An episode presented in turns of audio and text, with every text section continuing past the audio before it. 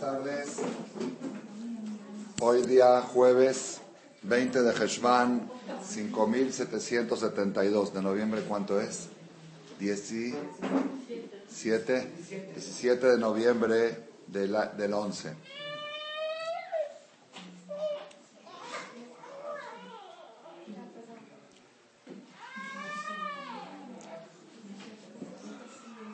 Hay un simán, un capítulo en Shulchan Aruch, el Código de Leyes, capítulo 218, que unas verajot especiales que hay que decir en ocasiones especiales.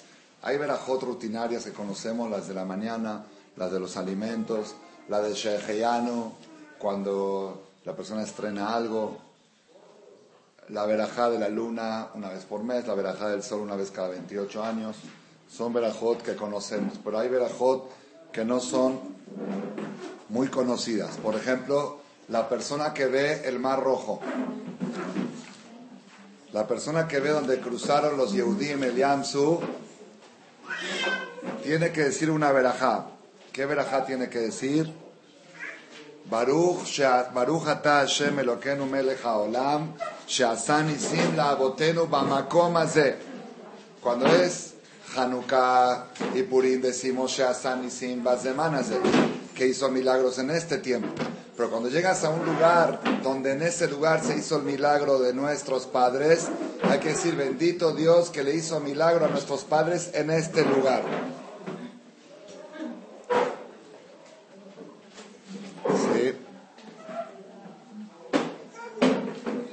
una persona que se le hizo un milagro a uno, a uno mismo, tuvo un choque en un lugar o un intento de asalto, de secuestro y se salvó, cuando pasa por ese lugar, dice Baruch Shasali Nes Bamakomas de bendito, el que me hizo a mí un milagro en este lugar.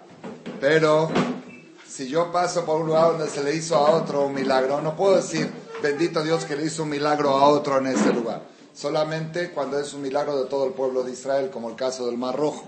¿Entendieron cómo es la diferencia? Si es un milagro personal mío, yo tengo que decir bendito Hashem que me hizo un milagro en este lugar. Hay una, una esquina en Palmas que mi hijo tuvo un choque a los 15 años y 6 años con un carro, pues, casi se metió abajo de un camión, de un, tráiler, y Baruch Hashem no le pasó nada, salió ileso, el coche pérdida total. Cada vez que mi hijo pasa por ahí, Dice esta veraja, Baruja ta Hashem Elokeinu melech haolam, Shasal Inés pero con la condición que 30 días no pasó por ahí.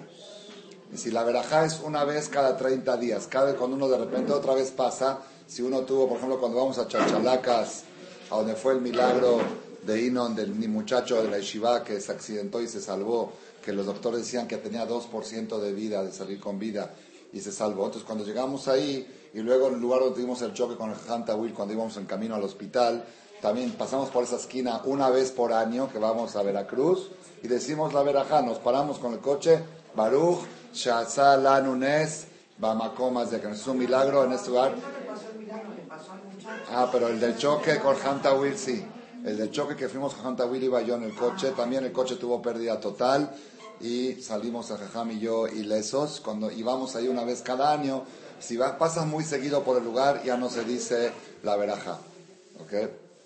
Son, son verajot no muy conocidas, que hay que saberlas. Ahora, el que su papá tuvo un choque en ese lugar, toda su descendencia dicen Baruch Shasanes Leavi a mi papá o a mi mamá Bamakomazé o la Abotenu Bamakomazé. Por acá Mishnah trae que el hijo y el nieto el hijo y el nieto dicen la verajá del milagro del papá y del abuelo, pero el bisnieto ya no dice. Ah, pero Shulchan dice todos los descendientes.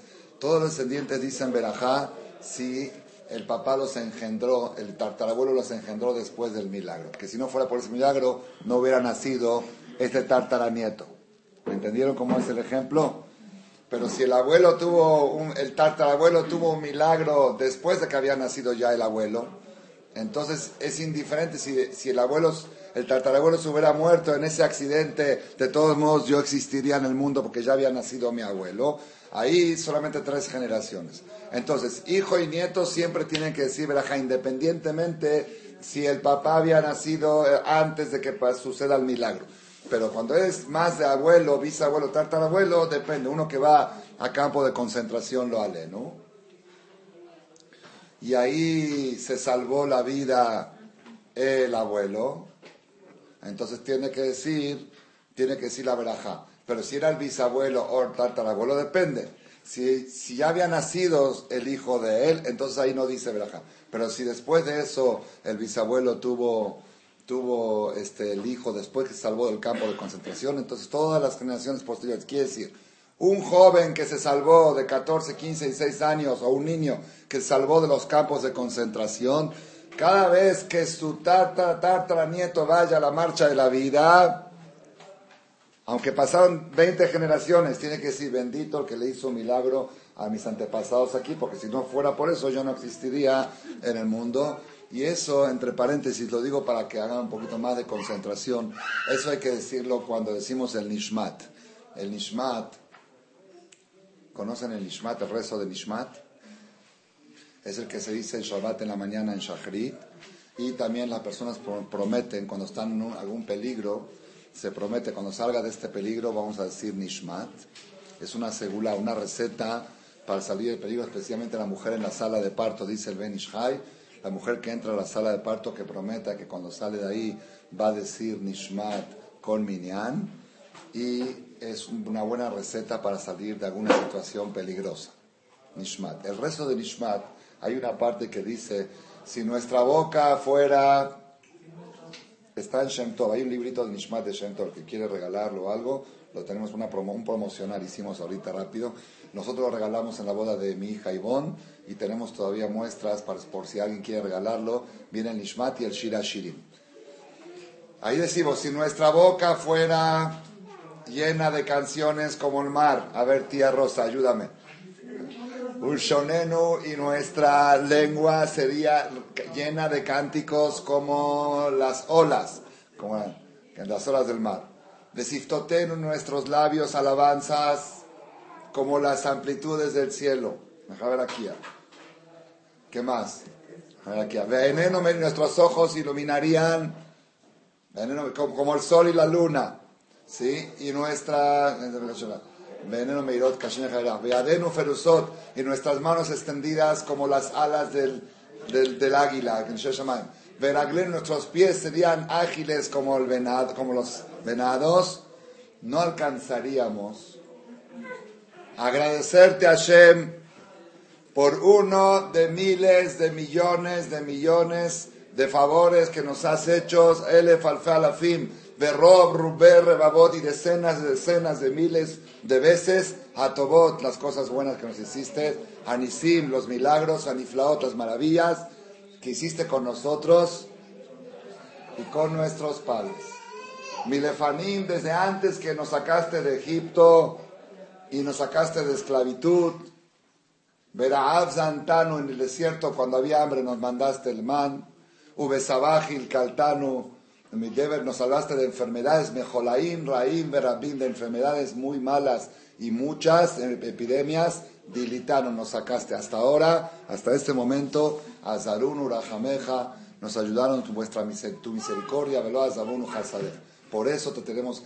Yo cuando leía esto, la verdad, decía, no es exagerado, miles de millones. Yo sé que Dios me hizo muchos favores, pero miles de millones y decenas de miles de millones, ya es, es mucho. No, no es tanto, está bien. Sí, Dios me hace muchos favores todos los días, pero no decenas de miles de millones.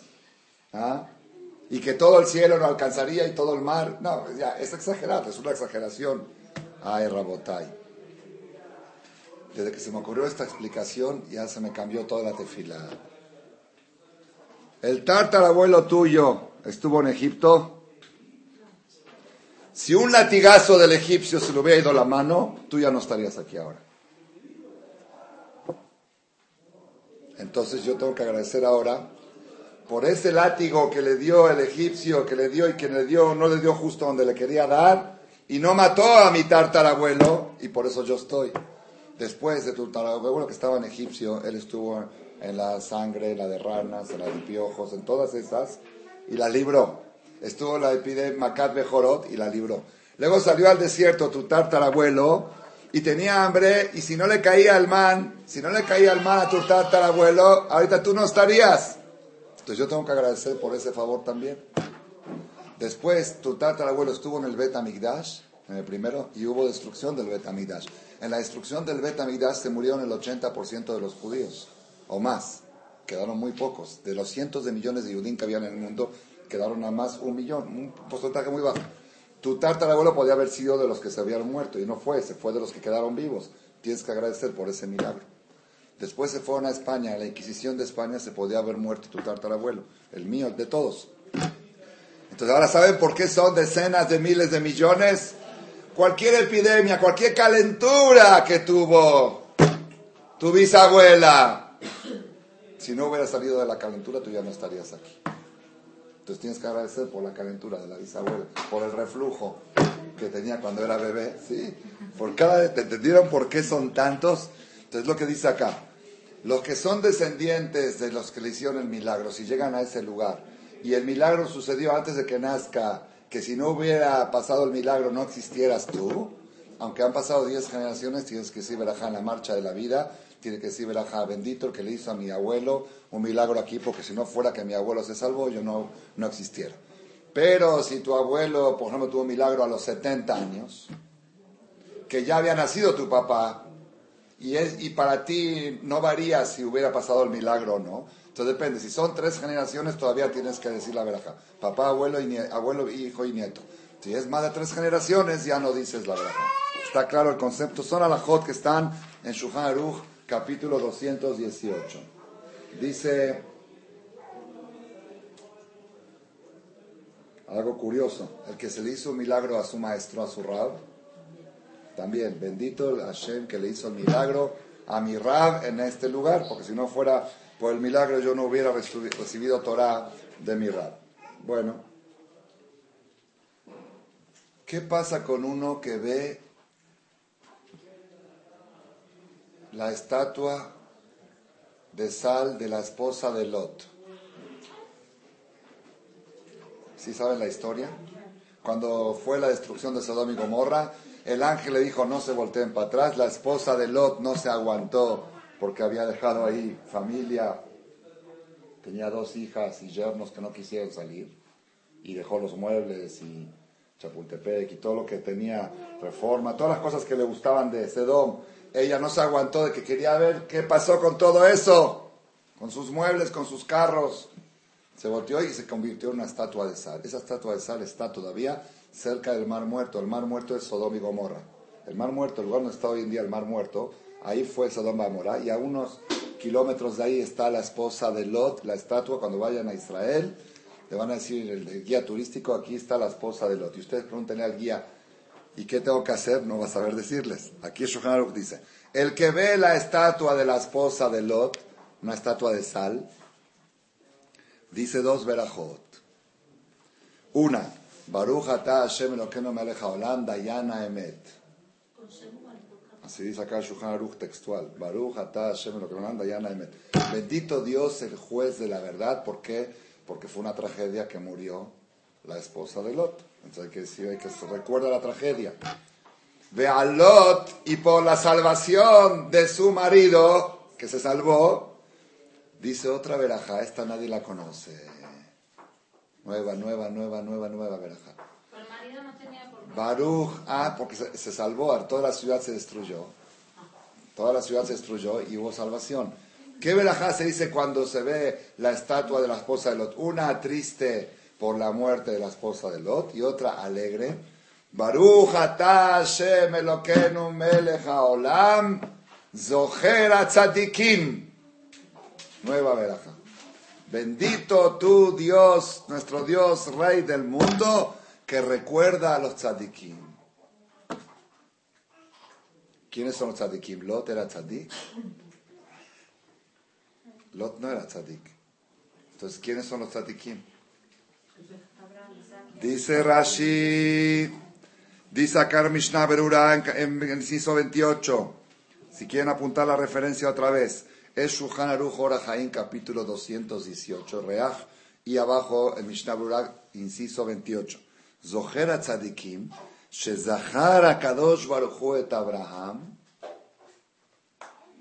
que Hashem recordó a Abraham el tzadik, que era el tío de Lot, y por Zehut del tío salvó al sobrino.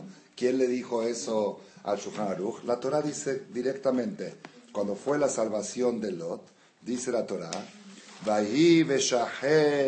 y fue cuando Hashem destruyó a estas cinco ciudades, está en Bereshit 19, versículo 29.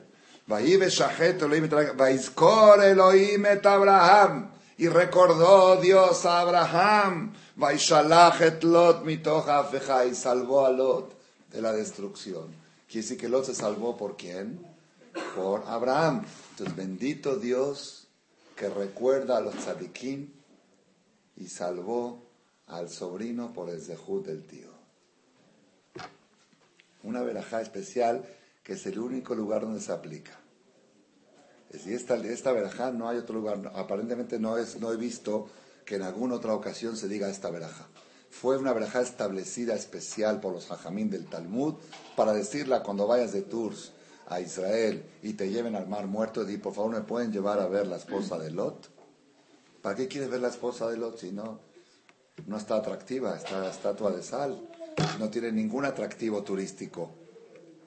Porque quiero decir estas dos verajot. Diana Emet por Hazita que se murió.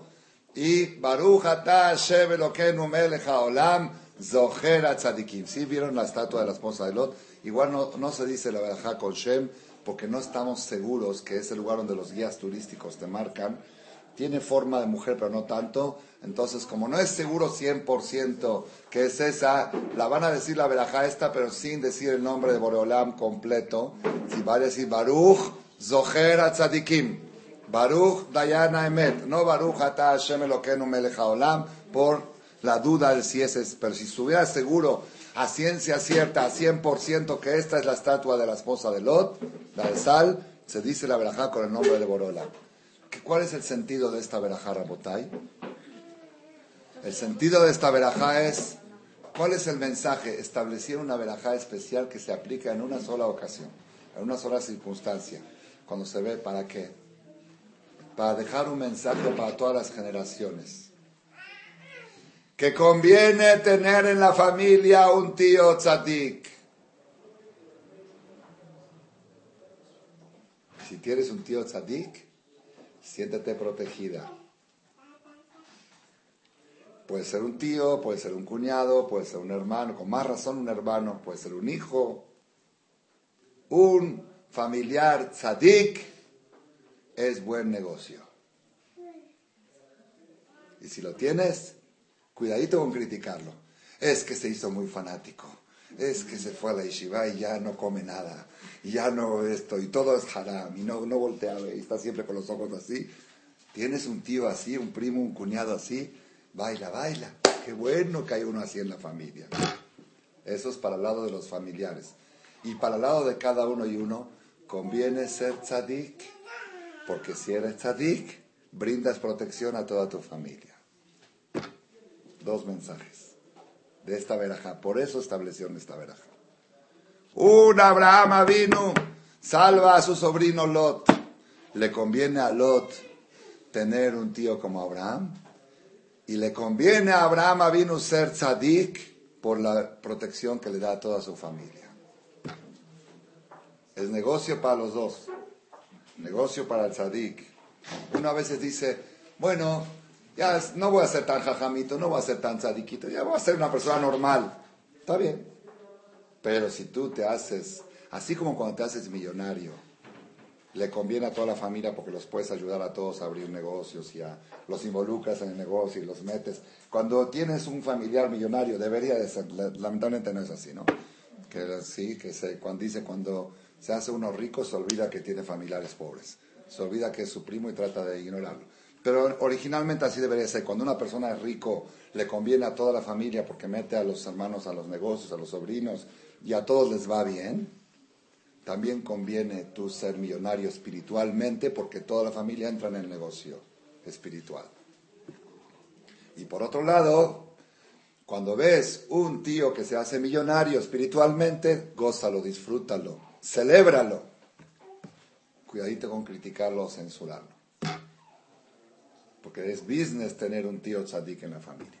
Ese es el sentido de esta verajá, que cuando hagan el próximo viaje a Israel, por favor, pídanle al guía turístico que los lleve al Mar Muerto y al lado del Mar Muerto que los lleve a ver la estatua de la esposa de los. Yo la verdad, últimamente he ido a Israel varias veces y no he ido al Mar Muerto, no he tenido tiempo. Un tiempo iba siempre porque no sabía esta alajá. Ahora que ya sé esta alajá, Belín voy a tratar el próximo viaje de no fallar, de ir a buscar la estatua de la esposa de Lot aunque sea la que simulan que es esa, para decir esta verajá sin el nombre de Hashem y recordar este mensaje, la conferencia del Rabino Malek del día 17 de noviembre del 2011 en México, que dijo esta verajá, Zohera Tzadikim, el que recuerda a los Tzadikim. ¿Cuál es el mensaje de la verajá? Conviene ser Tzadik, Shaul. Te conviene ser Tzadik para que tus sobrinos estén protegidos. Y a ti, Shaul, te conviene tener algún familiar Tzadik y si tienes algún yerno, algún cuñado muy exagerado, no lo critique. Qué bueno, quizá yo no soy tan bueno, él que me proteja, él, él que me proteja. ¿Está bien? Ese es mensaje de, primer mensaje de la conferencia. Este mensaje se puede decir que es introducción a la conferencia. ¿Por qué? Porque el mensaje en sí lo pueden escuchar, lo pueden bajar de internet. Hay una conferencia que dimos hace tres años, se llama Un tío tzadik. Así se llama la conferencia. Ahí está. Pero hoy viene con más fuerza, viene con otro, otro enfoque. Van a ver hasta a dónde vamos a llegar en la conferencia de hoy. La Torah nos cuenta con amplitud la hospitalidad que tenía Abraham vino hacia la gente, cómo Abraham vino recibía huéspedes. Desde los tres años en el kinder o cuatro años ya llegan con los trabajos manuales. ¿Qué trabajo trajeron los niños de la escuela la semana pasada? una carpa de Abraham vino abierta a las cuatro, los cuatro puntos cardinales para recibir huéspedes. La Torah resalta cuando Abraham vino recibió a los tres ángeles disfrazados de personas, el tercer día de su Brit Milá, el esfuerzo que hizo Abraham vino para recibirlos, esfuerzo porque un viejito de 99 años, tercer día de la cirugía, un día Hamsin, que Hashem mandó el Hamsin para que no vengan a molestarlo a Abraham. Pero Abraham estaba más molesto por la falta de huéspedes que por la herida. Entonces Hashem cuando vio que estaba sufriendo le mandó tres ángeles disfrazados de personas y Abraham fue y les preparó todo lo que les preparó, como cuenta la Torah, con amplitud. Inmediatamente, terminando esto, dice que le dio la noticia a Abraham vino de que va a tener un hijo a los 99 años y Sara a los 90. Dice el Pasuk, Vayakumu Mishama Anashim, y se levantaron de ahí los ángeles, los hombres que disfrazados de hombres, se levantaron de ahí, Vayashkifu al Penesedom, y voltearon a ver a Sodom. Estaba cerca la casa de Abraham de Sodom, a ciertos kilómetros de distancia. Se levantaron de ahí y voltearon a ver a Sodom. ¿Por qué dice y se levantaron? de ahí, en el mismo Pasuk, y voltearon a ver a Sedom. Entonces, una explicación dimos hace dos semanas que vieron el contraste. ¿Cómo puede ser una casa tan anfitriona con gente tan egoísta? Como los que eran Sodom Gomorra, como la historia sabida. El defecto de Sodom y Gomorra era lo mío es mío, lo tuyo es tuyo. Ese era el defecto de ellos. No querían turistas y, y castigaban al que ayudaba a un pobre. Era castigo, era penal, era delito ser hospitalario. Y en caso de Abraham, mira con qué exageración recibió a los huéspedes y mira ya con qué exageración. Entonces ese contraste provocó el choque, el conflicto y provocó la destrucción de Sodom Bamora. Ver gente tan buena y 180 grados del otro lado Sodom Bamora es un conflicto. Esa es una explicación que dimos del Zeforno, pero ahora vamos a dar la explicación del Zohar. Del Zohar. El Zohar Akadosh fuente máxima de la Kabbalah, escrita por Rabbi Shimon Bar hace aproximadamente dos mil años. Aquí tenemos el Zohar Aniglé, traducido al hebreo, porque está en arameo, traducido al hebreo, y lo descubrimos este Shabbat en la clase que tenemos de Zohar a las 8 de la mañana todos los sábados, de hombres. Vienen algunas mujeres también a veces, pero es de hombres de 8 a 8.40, y ahí descubrimos este Zohar. El Zohar interpreta diferente. ¿Qué quiere decir que se voltearon? los ángeles de Abraham vino y voltearon a ver a Sodom Morá. ¿Qué, qué se refiere? Dice así. Vayakumu mishama anashim vayashkifu al Sedom. Se levantaron los hombres de ahí, de casa de Abraham, y vayashkifu al pene Sedom. ¿Qué quiere la palabra vayashkifu? Hebreo. ¿Quién sabe hebreo? Vayashkifu. Miraron.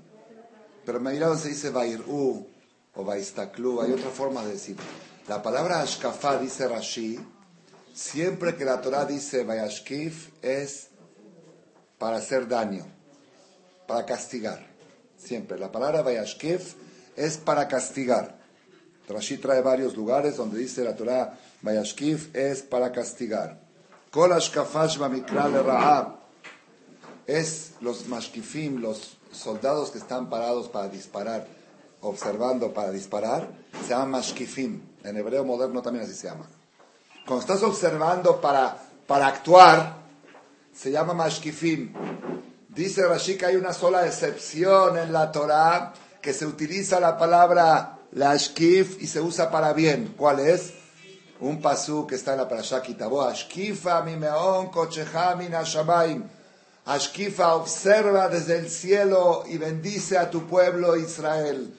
Así dice el Cohen Gadol cuando traían las primicias, los bikurim, y cuando traían los diezmos al Bet Mikdash, decía, yo cumplí con todo lo que tú ordenaste de traer los diezmos, tú Hashem cumple con lo que prometiste de bendecir al pueblo de Israel, y lo dicen los Kohanim terminando la bendición de Birkat Kohanim siempre. Pregúntele a cualquier Kohen ¿sí? Terminando, bajan las manos, se voltean, mientras están diciendo Sim Shalom, antes de bajarse dicen, Ribonosh patrón del mundo. Nosotros cumplimos con lo que tú nos obligaste a parar, pararnos descalzos y bendecir al pueblo. Tú ahora cumple con lo que tú dijiste. Ashkifa, mi un coche. ¿Por qué se utiliza ese término? Dice Rashi. Porque si el término de Ashkifa es un término de castigo, ¿por qué lo utilizan para recompensa? Dice, porque es tan grande la tzedaká, la fuerza de los diezmos y de las primicias, que pueden convertir un lenguaje negativo en positivo. El lenguaje de Ashkifa, que tendría que venir para castigar, viene para beneficiar, para dar recompensa. Por eso dice, Ashkifa mi meon mi Pero normalmente la palabra de Ashkif es daño, es hacer daño. Vaya como Misham Anashim, se levantaron de ahí los hombres de casa de Abraham, Vayashkifu al Penesedom y observaron Sedom para disparar. Ellos fueron los que destruyeron Sedom con orden de Hashem. Entonces el Vayashkifu de acá, según Rashi, es Vayashkifu para destruir. ¿Está bien? El Zohar discute. El Zohar que estuvo mucho antes que Rashi, mil años antes que Rashi, discute contra Rashi. Dice Vayashkifu es para bien, para salvar a Lot. Vayakubu Mishama Anashim. Se levantaron de ahí, Vayashkifu y observaron igual que la Shkifa. Observaron a ver a quién van a salvar, no a quién van a destruir, a quién van a destruir toda la ciudad. Ya está sentenciado. Pero observaron quién va a ser el que se va a salvar de esa catástrofe. Entonces el Vayashkifu aquí viene positivo, no negativo. Y la pregunta es si siempre Vayashkifu es negativo. ¿Por qué aquí es positivo? Acá viene el Zohar y esa es la parte que faltó de la conferencia de ayer, la tercera parte. Esa es la tercera parte que dijimos que faltó y la estamos completando ahora. Dice el Zohar, escuchen esto, la botay, esto lo que les voy a decir ahora les puede cambiar su vida. A mí me la ha cambiado en muchas conductas, muchas situaciones y a ustedes también les puede favorecer y ayudar. Es un regalo de Boreolam haber descubierto este Zohar. Ama Rabbi Azar, dijo Rabbi Azar, el hijo de Rabbi Shimon Bar Bour E.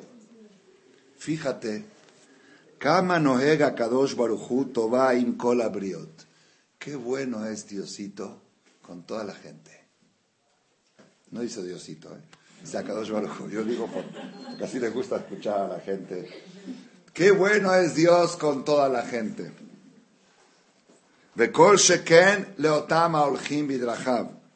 Y con más razón, qué bueno es Dios con aquellas personas que tratan de ir en sus caminos y de emular y de ser un Dios en pequeño, de ser un Diosito en pequeño en este mundo, de representar a Boreolam aquí. Que la gente cuando vea dice, esta persona hace lo mismo que hace Dios. Dios ayuda a todos, Él también ayuda a todos. Dios perdona, Él también perdona. Dios es piadoso, Él también es piadoso. Que, con esa gente más todavía Hashem es bueno con esta gente. ¿En qué, ¿En qué consiste que Hashem es bueno? ¿En qué, ¿En qué aspecto está hablando que es bueno? bisman que aún en momentos en que tiene que venir una desgracia al mundo, algún, algún como, como fue lo de Sedoma Morá, o un temblor, o una X, o una recesión, una devaluación, lo que se pueda llamar una, una justicia, un castigo que tiene que venir al mundo, ¿qué hace Akadosh Baruchu? Gorem le ohevoto, aquella persona que Hashem lo quiere, le da una oportunidad de cumplir una mitzvah antes de que venga ese castigo. ¿Para qué? Para que cuando venga el castigo se lo saltea a esta persona. Hashem le manda a la persona una protección, una oportunidad de hacer una obra de bien antes de que venga el golpe, para que esa acción buena que hizo lo mantenga aislado del montón a la hora de, caer el golpe. Shelamadnu, que estudiamos, cuando Kadosh Baruchu quiere a la persona, y si tiene, está encariñado con él, Sholeach lo le manda un regalo a la puerta de la casa. ¿Ya viste cuando te traen de la florería a domicilio? No te dicen, ve a recogerlo. Aquí está el ramo, aquí está el regalo. Te tocan el timbre y te traen un regalo. Cuando Hashem le quiere a una persona, le manda un regalo. ¿Y cuál es ese regalo? Dice acá. Ani. Un necesitado que toca la puerta para pedir ayuda. Bishvil ¿por qué es un regalo? Porque te están dando una protección. Hashem te está mandando una protección para que por medio de esto que le vas a ayudar al necesitado, vas a protegerte de alguna que estaría, que estaría por llegar al mundo. Y cuando la persona recibe el regalo, porque hay gente que no lo recibe, si estoy ocupada ahora y no puedo atender. Pero si la persona abre la puerta para recibir el regalo. Akadosh Baruchu mamshich alav huchel hesed. Akadosh Baruchu Sí, nada más me acordé ahora, sí para contar, para que veamos el ejemplo. Había un señor que venía aquí a las, a las, clases de Gemara. Yo no lo conocía, un señor como de 50 años. ¿sí? Venía, estaba, no entendía mucho, era, principiante. Era una clase de 15 a 20 personas. Yo la verdad no lo pelaba mucho. Y se lo pelaba normal, como a cualquier alumno otro. No, no lo conocía. Y luego un día vino a Shahrit y el otro día vino a Shahrit también. Saludó, normal, normal. Yo estaba platicando con alguien después de la tefila y el señor me dice, Rabino, ¿me puede atender? Este, le dije, estoy ocupado ahora, estoy hablando con alguien. Y dije, cuando termine, con mucho gusto. Y se ve que me tardé un poquito con la otra persona. Me dice, nada más le quiero, le quiero dar algo y después mañana platicamos. Está bien, me salgo al patio con él, me da un sobre, un sobre, así un sobre amarillo un poco grande. Me dice, le digo, ¿qué es esto? Me dice, aquí para el templo. Dije, ah, que muchas gracias. Sí, y el señor se fue yo seguí platicando con la otra persona. Cuando después entré a la oficina abrí, habían 10 mil dólares en efectivo. Eran 100 mil pesos de, aquel tiempo. Y yo no lo conocía al señor. Y no tenía tiempo para atenderlo. Si yo sabía que venía con un sobre con 100 mil pesos, decía, dejo todo y de, venga usted después y atiendo a este. Si supiera la persona cuando viene un pobre a tocarte la puerta, qué sobre trae, qué regalo trae adentro qué protección te trae. Dejas todas las llamadas telefónicas y dejas todos los compromisos sociales que tenías y te pones a atender al regalo que te mandó Boreola. Lo que dice el Zohar. ¿Sí? Entonces, ¿qué pasa? En el momento en que la persona recibe el regalo de Boreola, recibe al pobre, al necesitado y lo atiende y le da lo que le tiene que dar, el Gesed, por eso todo el Roshua, Kadosh le pone un hilo de protección en la cabeza de esta persona que atendió al pobre, y le pone una marca aquí, que ese que se a la para que cuando venga el asaltante o el secuestrador o el poli o el escume o X, como lo quieran llamar, se lo saltea a él, que así como en Pesach se salteaban las casas de los judíos, que hagan pesas, que lo brinquen a él. Que cuando viene el, el ángel destructor y ve la marca que tiene este tzadik, esta mitzvah que hizo, entonces se retira de él y se cuida de no hacerle daño. Por eso a Kadosh Baruj le adelanta a la persona la protección antes que venga la destrucción. Y ese es un regalo de Boreola. Bueno, ¿esto de dónde lo saca esto el Zohar? Rabbi Shimon ¿de dónde lo aprendió? Boure, ven a ver, te voy a decir de dónde aprendí yo esto. Que Bikesh Kadosh Baruj la vidin al Sedom. Cuando Kadosh Baruj quiso destruir a Sodom y Gomorra. Beshalach lo matana. Lizkot al Yadam que dele atzil et lot ben misham. Hashem quería salvar al sobrino de Abraham ¿Por qué quería salvar al sobrino de Abraham? Porque es ojera tzadikim. Bendito Dios que recuerda a los tzadikim y Hashem no quiere que el tzadik sufra con la muerte de un sobrino tan querido. ¿Era querido el sobrino o no era querido? Si Abraham fue a guerrear contra los cuatro reyes para rescatar a su sobrino. Abraham lo quería mucho a Lot y Hashem sabía que Abraham iba a sufrir mucho si se hubiera muerto Lot. Entonces por Abraham Hashem iba a salvar a Lot, no por Lot, por Abraham. Entonces Hashem quería darle un mérito a Abraham para que merezca salvar a Lot. ¿Qué hizo Hashem? Le mandó un regalo a la puerta. ¿Cuál fue el regalo? Son los tres malachim que vinieron a visitarlo. ¿Sí? Shareb el Abraham Nitzal, por Zehut Abraham se salvó Lot. Umao Vaiskor, ¿qué es lo que Hashem le recordó? Dice, Vaiskor Elohim et Abraham, recordó a Hashem a Abraham y salvó a Lot. ¿Qué le recordó a Abraham? Zaharlo et Mashe Zahami Kodem Imotam Shloshet Amalachim le recordó el esfuerzo que hizo para recibir a los ángeles en su casa, que venían disfrazados de persona. Ese fue el mérito que le dio la salvación a Lot. Ujenze, igualmente similar a esto, Adama Zohebitz Dakai Manashim, la persona que tiene Zehut con Tzedakah, haciendo Tzedakah con la gente, entonces, Shadin Shoreba Olam, cuando viene algún juicio al mundo, a Kadosh Baruchu, Zoherlo Tatzedaka, Kadosh Baruchu le recuerda esa acción buena que hizo, ¿sí? Le fiche bekol zeman Adam, cada vez que la persona hace una acción buena, nichtaba alable mala, está registrado ahí arriba, Rafilu bisman shadin shore alab, y aunque le llega el golpe a él mismo, a veces le llega a la persona mismo, como nos pasó en el accidente de Hino, que ya nos tocó, ya nos llegó el golpe, pero esa se acá amortigua a que el golpe no sea fatal, a que el golpe sea restringido. A Kadosh Baruj Zoherlo Tatovai Sheasa, a Kadosh Baruj le recuerda aquel favor que hizo con el necesitado que le tocó la puerta. Que Moshe Katu, como dice el Pasuk, Uzdaka Tatzil Mi la tzedaká puede proteger de una muerte segura. Le por eso, akadosh baruchu le Abraham et aorhim bishvil sheizke veatzil elot. Hashem le adelantó a Abraham a los huéspedes para que por medio de esta mitzvah se salve Lot. Ubur, eh, te voy a traer la prueba que así es. Vayakumu Mishama Anashim, se levantaron de ahí los hombres y voltearon a ver a Sedom. No dice de dónde se levantaron, Meotá Seuda, del banquete que les hizo Abraham. ¿Sí? Vayashkifu al Pene Sedom, se voltearon a ver a Sedom. ¿Qué dijimos? ¿Qué es Vayashkifu? ¿Castigo o verajá? Dice el Zohar, Vayashkifu, Zoy Torerut Arahamim. Vayashkifu es misericordia. Como, dice, como dice el Pasuk, Ashkifa mi meon kochecha Minashamaim, así como allá era la Rahamim, acá era también para Rahamim. Discute contra Rashi. Rashi dice Vayashkifu es para castigar. Dice acá no, Vayashkifu es misericordia. ¿Que acaso Rashi y Zohar discuten? No. El Zohar está de acuerdo con Rashi que la etimología de la palabra Vayashkifu es castigar.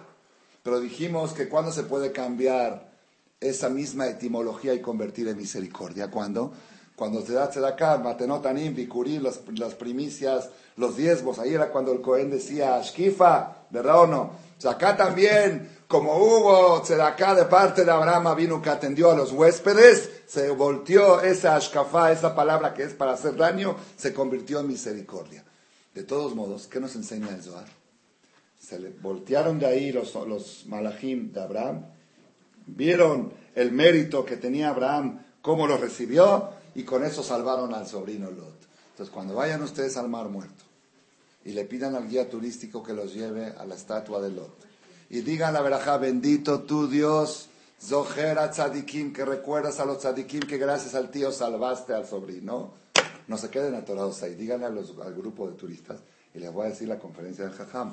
¿Qué le recordó a Hashem a Abraham vino? Zohera tzadikim, recuerda a los tzadikim. No. Le recordó la última acción que hizo unos minutos antes, que atendió a los huéspedes y con eso salvó al otro. Rabote, aquí hay una pregunta muy fuerte. ¿A Abraham vino le faltaban créditos?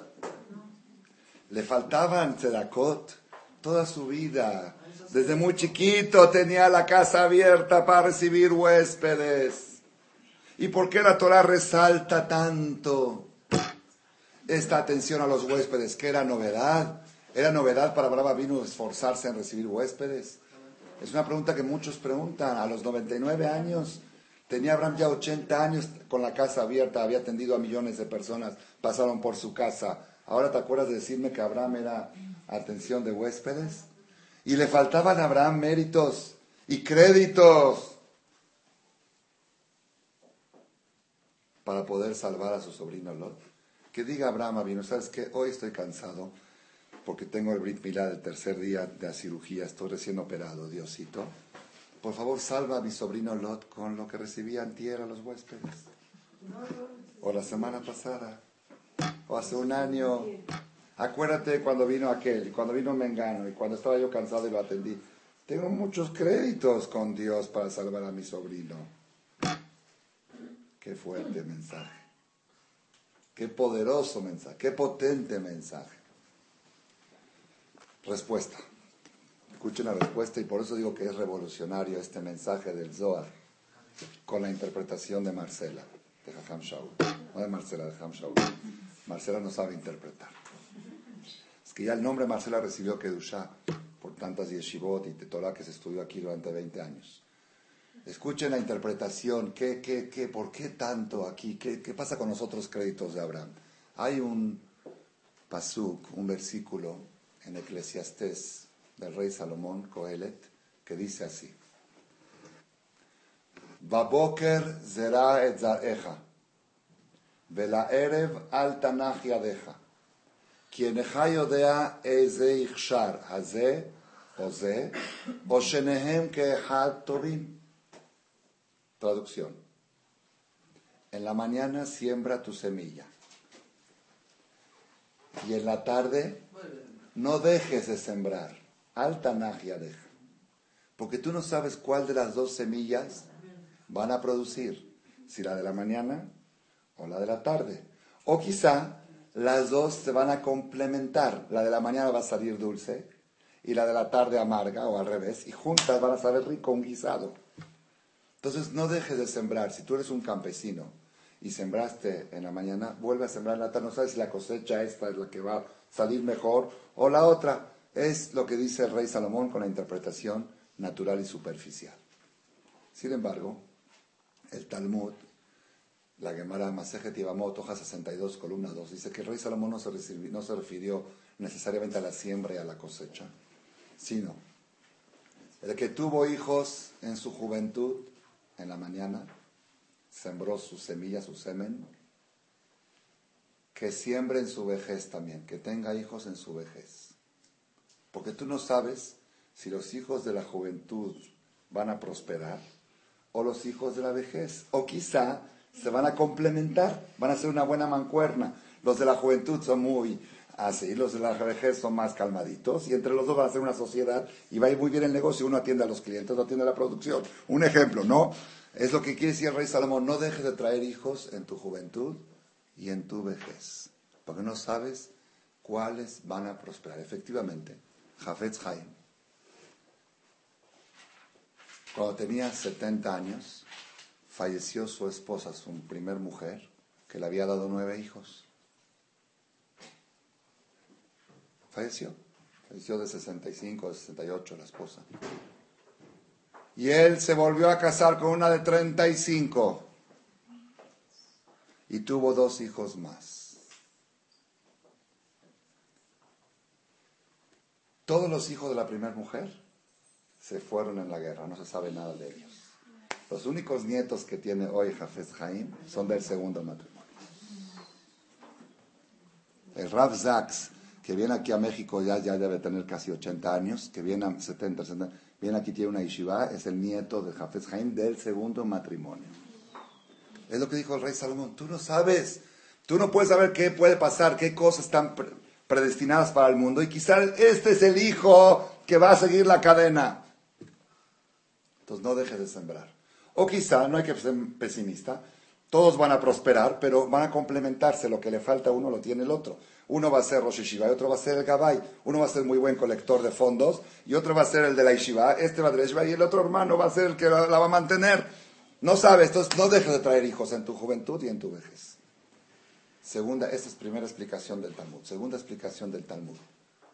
Eh, mi talmidim beyalduto ya mi talmidim beziknuto. Un rab que tuvo alumnos en su juventud, que vuelva a tener alumnos en su vejez. Jajam tuvo una yeshiva, 30 años, enseñó alumnos, tiene cientos de alumnos que son alumnos de él.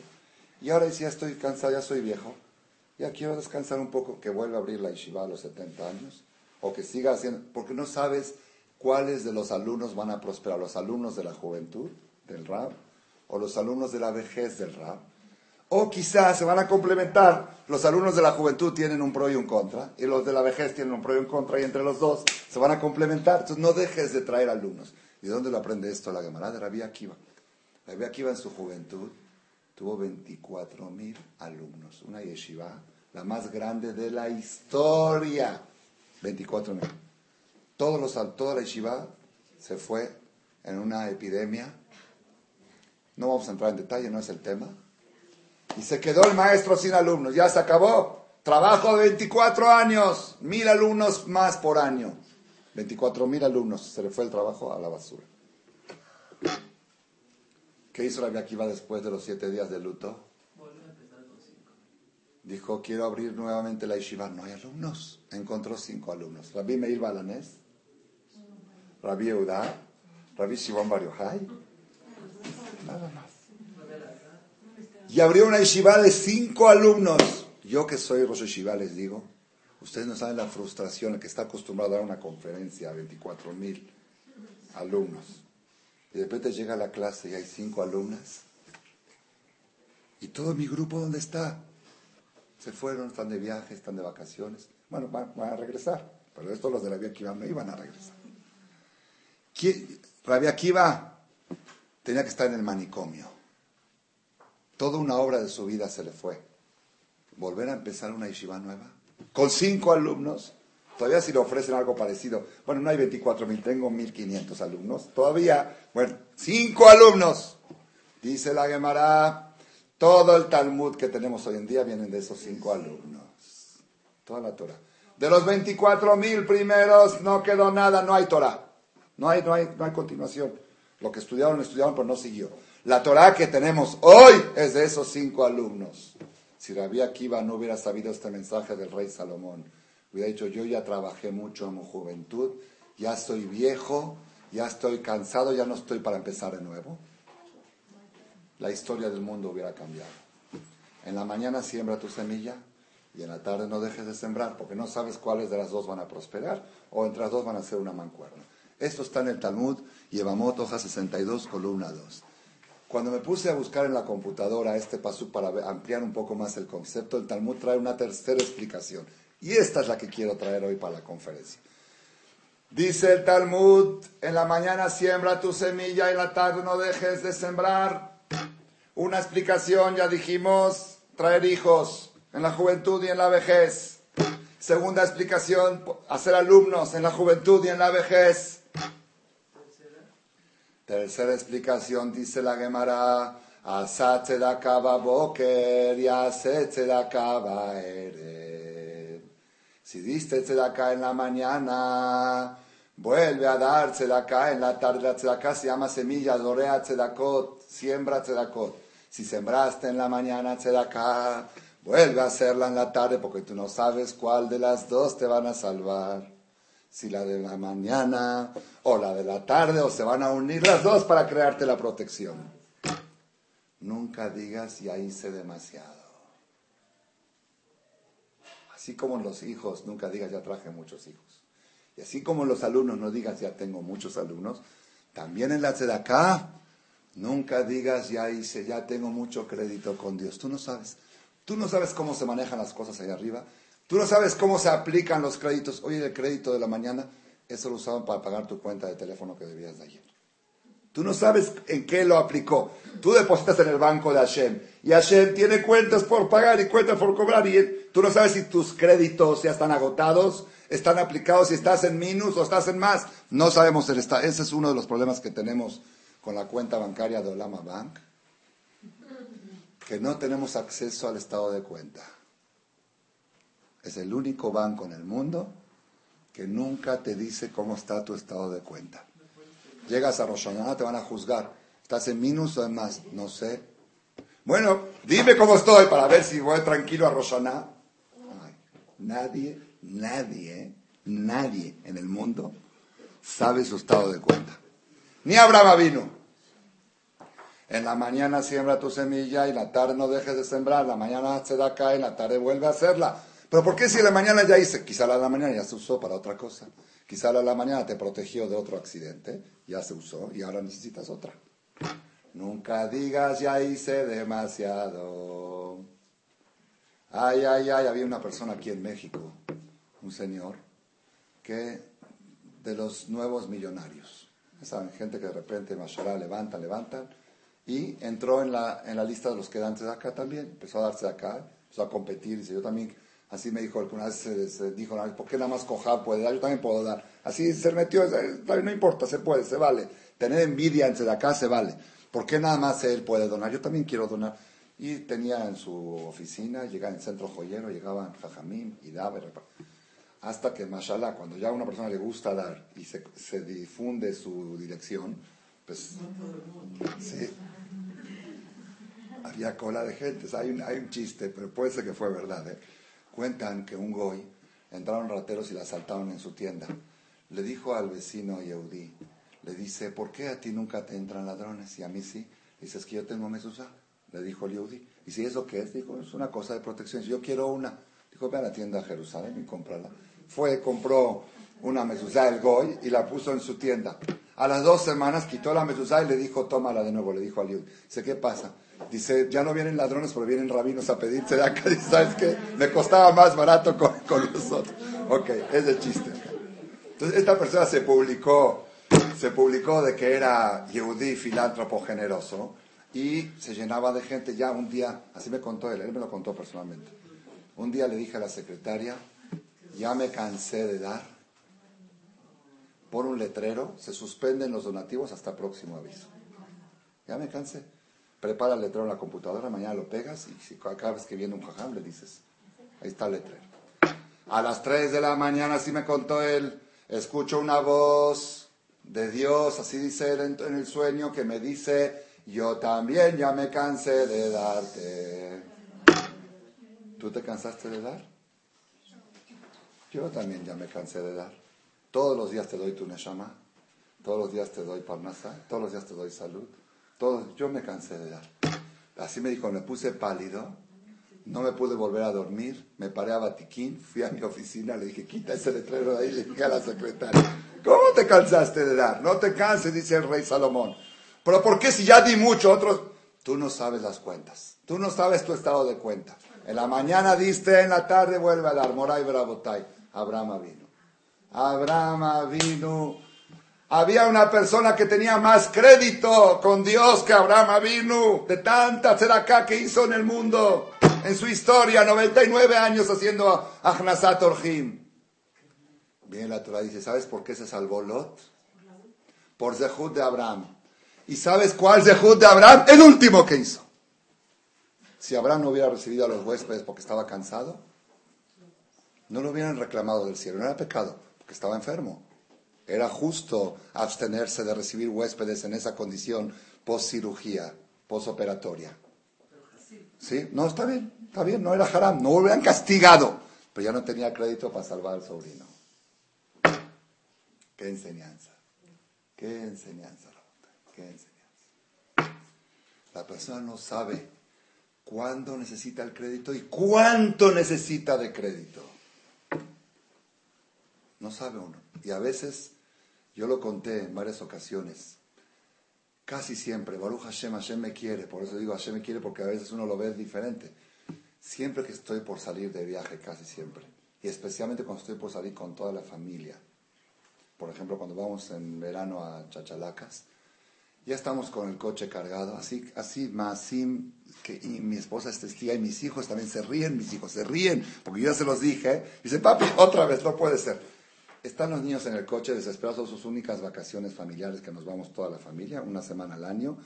Ya en el coche desde una hora antes, están fastidiosos a las 10 de la mañana, ya entra el sol, ya, están, ya hace calor, ya queremos ir. Y papá todavía está arreglando algunas cosas del tiempo, que se va a ir una semana, tiene que dejar en orden y el claxon, y papi ya viene, me suena el teléfono 20 veces. Voy allá, mi esposa también últimos preparar cosas, los niños están todos así ya desesperados en el coche. Ya, Shaul, ya vámonos, ya vámonos. Ya me subo, ¿dónde está la llave? La llave, uf, la llave del coche. Bueno, voy por la llave. Ya así es desesperante los últimos minutos antes de salir. Prendo el motor, abro la puerta automática para echarme en reversa, bajo a la R y suena el timbre. ¿Quién es?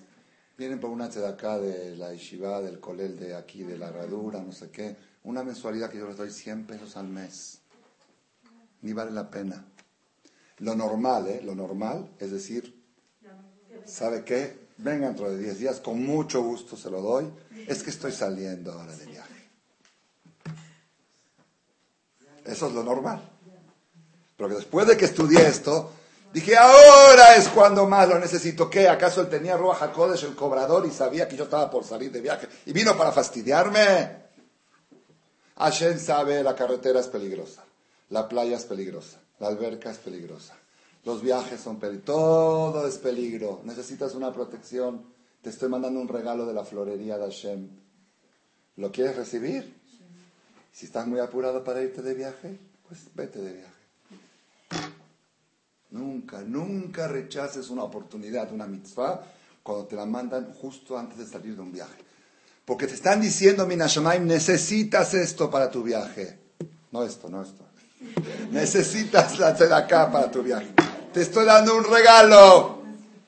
Ay, pruébenlo, pruébenlo y van a ver ustedes qué tanto, qué tan grande es esto. ¿Cuándo más la persona necesita protección? exactamente cuando estás celebrando algo, un bar mitzvah, un brit milah, una boda, un viaje, un coche nuevo, cada vez que la persona está celebrando algo, corre peligro y necesita protección. ¿Eso de dónde lo aprendemos? También de esta perashá. Y por eso quería cerrar la conferencia con este, con este ejemplo, Rabotai. Cuenta el Zohar, si no fuera porque el Zohar lo dice, Nadie en el mundo se hubiera atrevido a decir lo que van a escuchar ustedes ahora. Dice el Zohar, dice el Zohar, Kola Mesameach, toda persona que está celebrando una fiesta, ya sea la fiesta de Sukkot, de Pesach o de Shavuot, una fiesta particular, y no participa a necesitados en su alegría. El Satán le pone el mal de ojo, así dice acá, זה הרע עין שונא אותו, ומקטרג עליו ומסלקהו מן העולם ברמינן. והרבה צרות על צרות מסבב לו, y le trae broncas sobre broncas, porque festejó y no participó al necesitado. La Kadosh ¿cuál es la participación? Le sameach la anim, alegrar a un pobre. Que fui cada quien según su capacidad. ¿Quién es más grande que Abraham Avinu? que había hecho favores a todo el mundo. Y el día que hizo una fiesta porque le nació su hijo, a los 100 años, ¿qué dice la Torah? Vayas Abraham Mishte Gadol. Hizo Abraham un banquete grande. ¿Se imaginan ustedes qué banquete hizo Abraham que le nació su hijo Isaac? Dice la Gemara que todos los grandes líderes políticos del mundo estaban en esa fiesta. Mishte Gadol, Shegedole Ayube Presidentes de todo el mundo. Era, era era, la, era histórico, histórico que una mujer dé a luz a los 90 años y un hombre a los 99 engendre. ¿Y qué hombre? Abraham vino, el famoso Abraham. Hizo una fiesta muy grande. Invitó a todos los Gedoleador. ¿Sí? ¿Qué pasó? Cuando estaba Abraham en la mitad de la fiesta, Vino el Satán disfrazado de un pobre a esa fiesta. Y se presentó como para ver si alguien lo pela y lo invitan a sentarse a comer. Pero nadie lo pelaba porque ahora me estaba ocupado atendiendo a sus visitas, a sus huéspedes de fiesta. Meshamesh Lotam Melahim Asarim. Sara tampoco pudo atender porque estaba dedicada a darle pecho a su bebé y a todos los bebés. ¿Si saben eso o no? Claro, porque las mujeres decían, ¿ustedes creen que Sara dio a luz a los 90 años? Estos adoptaron un bebé de la calle y estaban fanfarroneando como si fuera que... Entonces cada mujer traía a su bebé y Sara le daba pecho. Y ahí se comprobó que sí fue real, que ella dio a luz al hijo Isaac. Entonces Sara estaba ocupada amamantando. Abraham estaba ocupado atendiendo a los huéspedes. ¿Sí? Entonces, cuando el Mecatreg, el pobre, el, Satán disfrazado de pobre, estaba parado en la puerta, Sara estaba ostentando a su bebé y decía, Tzehoka Sali Elohim. Miren qué alegría me hizo Dios. Kola a todo el que escucha se ríe del milagro que Hashem me hizo. En ese momento que Sara estaba riéndose por el milagro que Hashem le hizo, subió el Mecatreg, el ángel acusador ante Akadosh y dijo, Ribonolam, patrón del mundo, tú dijiste que Abraham es tu querido, que Abraham es tu amigo, ¿verdad? Mira qué banquetón hizo y no dio ni una porción a un pobre. Yo fui ahí disfrazado de pobre y no me pelaron. Ni una paloma te trajo de corbán, algo, nada más. Y aparte, Sara estaba diciendo que risa el milagro que Hashem me dio. Le dijo a Kadosh Baljú, déjate de acusar a Abraham. No hay en el mundo uno como Abraham. Este toda la vida está haciendo tzedaka. ¿Qué me lo estás acusando ahora? Zot, con todo y todo que Dios lo defendió a Abraham, el Satán no se movió de ahí hasta que Bilbel et Simcha revolvió todo ese banquete y hizo que a Kadosh Baruj le diga a Abraham que sacrifique a Isaac. Y Abraham lleva a sacrificar a Isaac y no lo sacrifica, pero como resultado del susto se muere Sara. Bayuja y Sara viene inmediato después de la queda. Y todo sabes por qué, por una sola falla de Abraham. Estás festejando tu hijo y hay un pobre en la puerta disfrazado de pobre, porque ni era pobre. Y tu cabeza no está para atender a un pobre en una fiesta. Oye, pero usa el crédito de ayer, el de antier. En la mañana siembra tu semilla, en la tarde no dejes de sembrar. Tú no sabes cuál crédito y cuánto y cuándo lo necesitas. Esa es la, esa es la enseñanza, espectacular que tenemos que tomar nosotros de esta perasha. ¿Por qué la Torah resalta tanto el Ajnasat Orjim de Abraham? Para decirte que aún una persona con un récord tan fuerte de acá para salvar a su sobrino Lot necesitaba una acción extra. Y Abraham no confió en la que hizo ayer, una hoy. Y cuando estaba Hamsin y no había hecho acá, estaba preocupado Abraham, hoy no hice nada. Pero, hoy necesita, toda tu vida tienes haciendo. Sí, pero no puede pasar un día sin que yo haga acá sin que yo atienda a la gente. Hashem tuvo que hacer el milagro de mandar a los manas. Luego llega la situación de que Abraham tiene un hijo, está celebrando, está ocupadísimo, festejando. Este secreto no se lo... Abraham pensó, probablemente, probablemente, ahorita estoy yo abogando por Abraham, que estando atendiendo a huéspedes invitados, aunque no eran pobres, también está haciendo mitzvah. Estoy dándole de comer a los huéspedes, a los invitados de mi fiesta. Hashem dice, no, una cosa es invitados de tu fiesta y una cosa es el necesitado. Y necesitas tú de protegerte con más razón cuando estás haciendo una fiesta. Por eso los tzadikim, la gente hoy en día es muy común, en el mundo ortodoxo, en, Brooklyn es muy común, en el mundo hasídico, yo lo aprendí, lo copié de ellos. Hacen seudat anim. Si ustedes van a ir a algún lugar, a una fiesta en Brooklyn, una boda hasídica, antes de que empiece el banquete, entre la jupa y el banquete, ponen dos, tres, cuatro mesas para los que no están invitados y que tienen hambre. Porque hay gente que no tiene la casa para comer se voy a ir a esa fiesta a ver si puedo comer algo.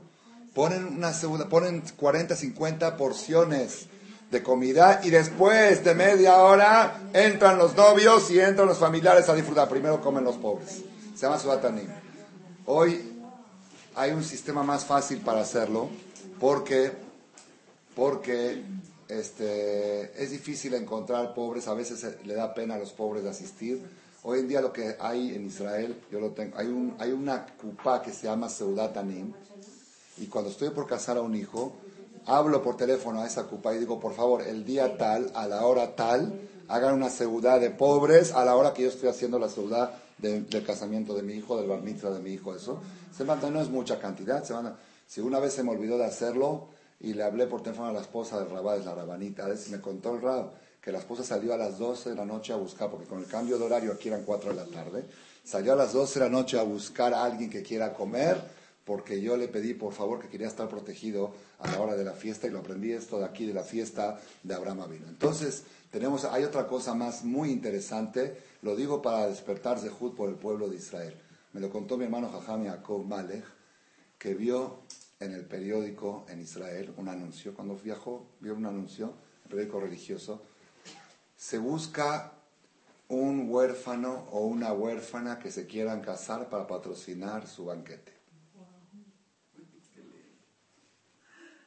Se busca un huérfano o una huérfana para patrocinar su banquete. ¿Qué qué? Dice que hay unos ricos de Nueva York que aprendieron esto y ellos se pusieron la idea de que cuando casan un hijo, esa misma noche en alguna parte del mundo patrocinar un banquete. Ellos gastan 50 mil dólares en un banquete. En Israel cuesta 5 mil de un huérfano. ¿sí? Entonces ellos patrocinan un banquete de un huérfano en Israel que se esté casando a la mismo día, a la misma fecha. Entonces ellos ponen fecha de boda en Brooklyn y buscan y dicen si hay algún huérfano que quiere poner fecha de boda esa misma noche, el Ashire se cubre todos los gastos. Entonces él está bailando con su hijo en su boda, sabiendo que hay un huérfano que no tiene papá o no tiene mamá y está bailando con la boda que él patrocinó. Esa es otra forma de protegerse cuando uno está haciendo una simja. Shemit Barad, que nos dé el zehut. última, última historia ya chiquita, chiquita, porque son cosas, por eso son cosas que pueden cambiar la vida de la persona. Aquí, aquí en Marcela, ¿sí? Vienen, viene gente a pedirse de acá. Vienen jajamín, vienen shelijín, vienen pobres, vienen de todo. Uno da lo que puede dar dentro de lo que se puede. Jamás en la vida me tocaron la puerta de mi casa para pedirse de acá. Siempre es aquí. Saben que el jajam está aquí la mayoría del tiempo y lo encuentro de acá después de la tefila de Shachrit o en la tarde o en la noche. Una sola vez en la vida me tocaron la puerta de mi casa. El día que iba a casar a mi primer hija, Ruth. Estaba yo muy nervioso, iban a venir los consuegros, por primera vez iba a parar una limusina en la puerta de mi casa y muchas cosas, ¿no? Que no estaba yo acostumbrado, que y el fotógrafo iba a venir todo. Era, la boda era a las 6 de la tarde y era, esto era a las diez y media de la mañana. Estaba yo en mi casa relajándome un poquito, bien la peinadora y todo, todo, todo el relajo. Yo en el jardín un poquito así, tranquilizándome, preparándome para la boda. Y toca el timbre, voy a abrir, un señor que no lo conozco, de más o menos 70 años con barba blanca, saco largo, se veía Yerushalmi. Dije, ¿quién es usted? Me dice, yo vengo de Jerusalén y vengo para una situación de que tenemos ahí para la gente necesitada, no sé qué. Lo primero que le dije por espontaneidad es que hoy se casa mi hija. Es que hoy se casa mi hija y como diciéndole, y, no es, no, es, desde por sí yo no estaba acostumbrado a recibir gente en mi casa, no tengo ni el dinero ahí, siempre lo tengo acá guardado, lo que reparto y todo, como que no estaba apropiado el lugar, ni la ocasión, ni la fecha. Y ya estaba a punto de cerrarle la puerta. Dije, espérese, espérese. A ver, qué casualidad, qué coincidencia. Que el día que voy a casar a mi hija estoy tan nervioso y a esa misma hora y es la única vez jamás me volvieron a tocar la puerta de mi casa. Dije, pase. Le serví shrab. Le di una copa de vino. Por, ¿Saben por qué? Porque le metí en duda que le iba a cerrar la puerta. Le di shrab. Le traje del liefe que íbamos a servir a los, a los, a los novios, a los consuegros. Todo así, me relajé con él, me pregunté que me diga más detalles de lo que junta, nada más para que se sienta bien que, que dijo todo. Dije, tráeme la chequera y le di el doble o triple de lo que doy normal, ¿sí? Le di creo que en ese tipo mil pesos, que para mí es mucho según lo que yo doy, ¿sí? Le dije, yo, me dice, no, ah, y él me decía, ah, no, si se va a casar tu hija no te quiero molestar. Así me decía, no te quiero molestar, se va a casar. Le dije, yo lo necesito. Le dije, yo, por favor, no se vaya ahí, por favor, no se vaya ahí. Entró, entró, y le di la tzedakah, y Baruch Hashem, así que siempre sean, pero eh, como eso, ustedes observen y van a ver qué grande es Dios y cómo Hashem los quiere, y les manda estos regalitos antes de cada situación, nunca digan estoy ocupado cuando te lo mandan. Cuando te lo mandan es porque lo necesitas. Que sepamos recibir los regalos de la florería de Boreolam, de la tienda de regalos de Olama Bank y tengamos siempre protección. Amén, queridos.